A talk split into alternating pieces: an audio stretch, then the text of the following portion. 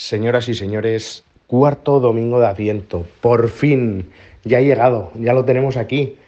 Y es que, acuérdate cuando empezaste este camino de Adviento hace cuatro semanas, la primera semana, primer domingo, que igual decías, qué pereza, otra vez eh, Adviento, si es lo de siempre. O sea, qué rutina, otra vez. Qué pereza ese primer domingo de Adviento, eh, tener que hacer un viaje introspectivo, decir, ir al interior de mí para ver qué tengo que cambiar, qué tengo que convertir y dejárselo a Dios fácil. Qué pereza, ¿no? Da eso, porque requiere trabajo y esfuerzo. Qué pereza el primer domingo de Adviento en el que ya empiezan los villancicos, la gente ahí a preparar los belenes, eh, poner el árbol, las luces, eh, y estoy de exámenes y... vale. Qué pereza tener que recorrer un camino en el que no va a ser nada fácil, es una auténtica aventura en el que igual tienes que quitar cosas que has visto y que el Espíritu Santo ha dado luz para que lo limpies, pero que lo tienes instalado ahí y que te cuesta un montón. Bueno, pues tranquilo, que ya ha llegado el cuarto domingo de Adviento, que ha merecido la pena y quizás ser de los que igual has empezado a caminar tarde, hace una semana, unos días, que no te has enterado que el Adviento estaba aquí, que esos avisos del profeta Isaías, de Juan el Bautista, de Velaz, eh, está despiertos, pues te ha pillado un poco despistado. No pasa nada, no deja de ser Navidad para ti, sino que también lo es. Eso es que Dios viene a nuestro encuentro. Y fijaros que este año el calendario ha querido coincidir que el día después del cuarto domingo de Adviento sea Navidad. O sea, que lo tenemos más chupado, es decir, que el Adviento ha sido un poco más breve. Y puedes también caer en la tentación de decir, oye, qué pereza, dos días seguidos misa si es que no tengo tiempo, si es que ya me tengo que poner a hacer el TFM, el TFG, eh, tengo que estudiar las recuperaciones del, del trimestre que viene, eh, me tengo que ir con mi familia no sé dónde para ver al resto de familia y eh, no me da la vida. Tengo que estar con mis amigos, mis primos, mis conocidos que no veo durante el año y la misa me quita tiempo. Bueno, es que en cada Eucaristía es Navidad. O sea, ¿Navidad qué es? Que Dios se encarna y viene a tu encuentro. Pues en cada consagración ocurre esto, da igual la época del año. Y qué momentazo más importante en el que puedes aprovechar para llevarte a algún amigo, algún familiar, algún primo alejado de Dios a esas Eucaristías, que además suelen ser súper entrañables, súper bonitas, en el sentido de que eh, se cantan villancicos, se adora al niño Jesús, que el corazón se esponja y es una forma de acercar a los demás a Dios. Qué bonito es que Dios quiere encontrarse contigo en esta Navidad.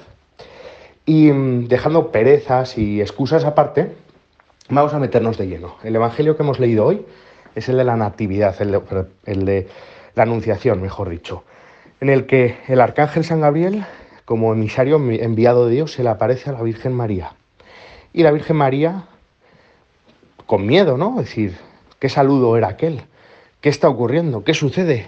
Si yo soy una muchacha bueno, pues dice sí, confiado a la historia de la salvación de Dios. Y gracias a ese sí, tú eres quien eres, tú estás donde estás y todo tiene un sentido.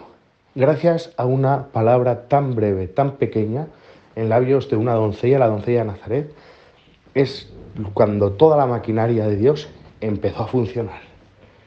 Qué grande nuestra Madre, la Virgen María.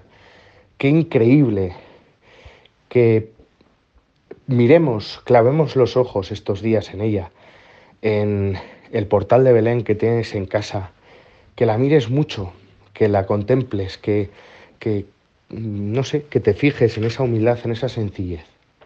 Y es que de ahí, de esa sencillez, de esa humildad, evocan quizás tres em, tips, tres mm, consejos quizás para vivir estos días. El primero es la mirada de fe. Hay quien quiere proponer, últimamente cada vez con más fuerza, que estos días de vacaciones se denominen vacaciones de invierno, queriendo eliminar cualquier raíz cristiana, cualquier raíz eh, religiosa y simplemente celebrar pues, eh, las fiestas de invierno. ¿Qué celebraríamos? El día del copo de nieve, el día del esquí, el día del frío de mm, cero bajo, eh, eh, dos bajo cero, ¿qué celebraríamos? Qué absurdo, ¿no? Cuando no sabemos qué celebramos, perdemos identidad, perdemos raíz, perdemos tradición, costumbre, lo que somos y sobre todo perdemos el sentido de nuestra vida, de nuestro ser. Eso es lo triste. ¿Cuánta gente hay que estos días no cree en Dios, está alejada, son agnósticos, mm, hablan mal contra la iglesia, contra Dios y celebran Nochebuena y Navidad? Es una contradicción en sí misma, una hipocresía, podemos decir. Nochevieja y Año Nuevo, vale, perfecto, lo compro, porque es terminar el año y comenzarlo con gente querida. Pero los que no tienen ese sentido sobrenatural de fe de estos días, ¿qué celebran en Nochebuena y Navidad? Pues que quizás nosotros no caigamos tampoco, no seamos de ese tipo de personas.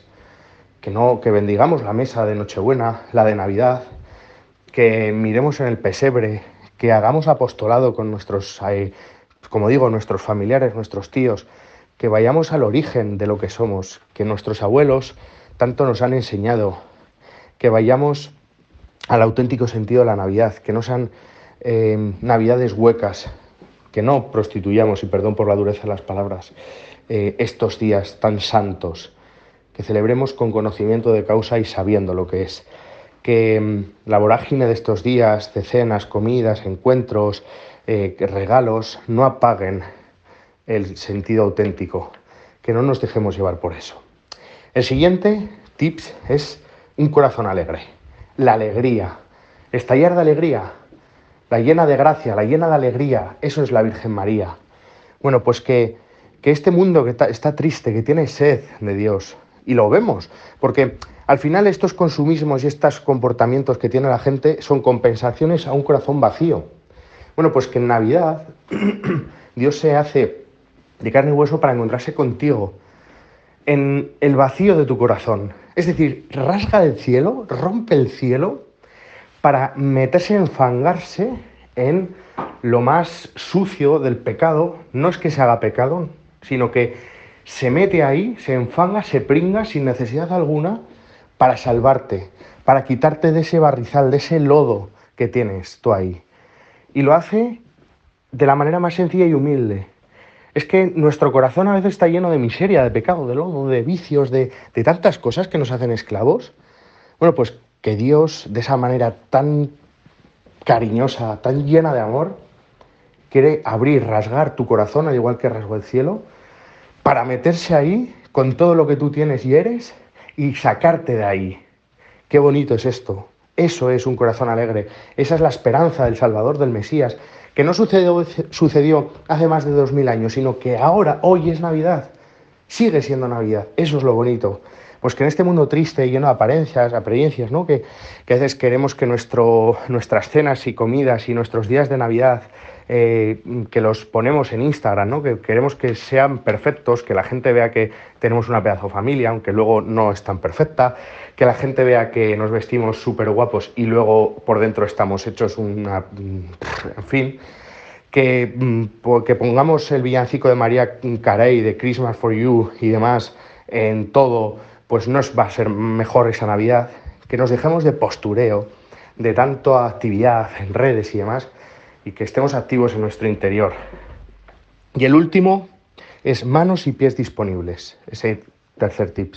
Es decir, María en cuanto conoció este anuncio del ángel, se puso en camino, se puso dispuesta para ir donde Isabel, para ir, para llevar al Señor a aquellas personas que lo necesitaban. Bueno, pues que nosotros estemos disponibles también a ese sí, a colaborar con esta historia de salvación, colaborar con Dios y que llevemos a ese niño Jesús a aquellos que lo necesitan más.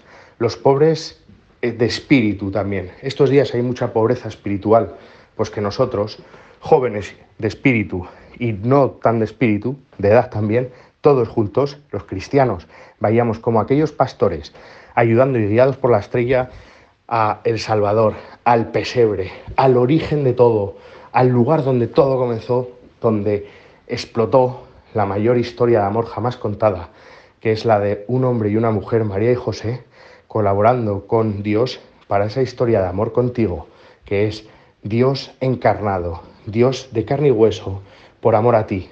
Pues que desde la eternidad hagamos eso con el Señor y llevemos esa felicidad auténtica a todos nuestros seres queridos.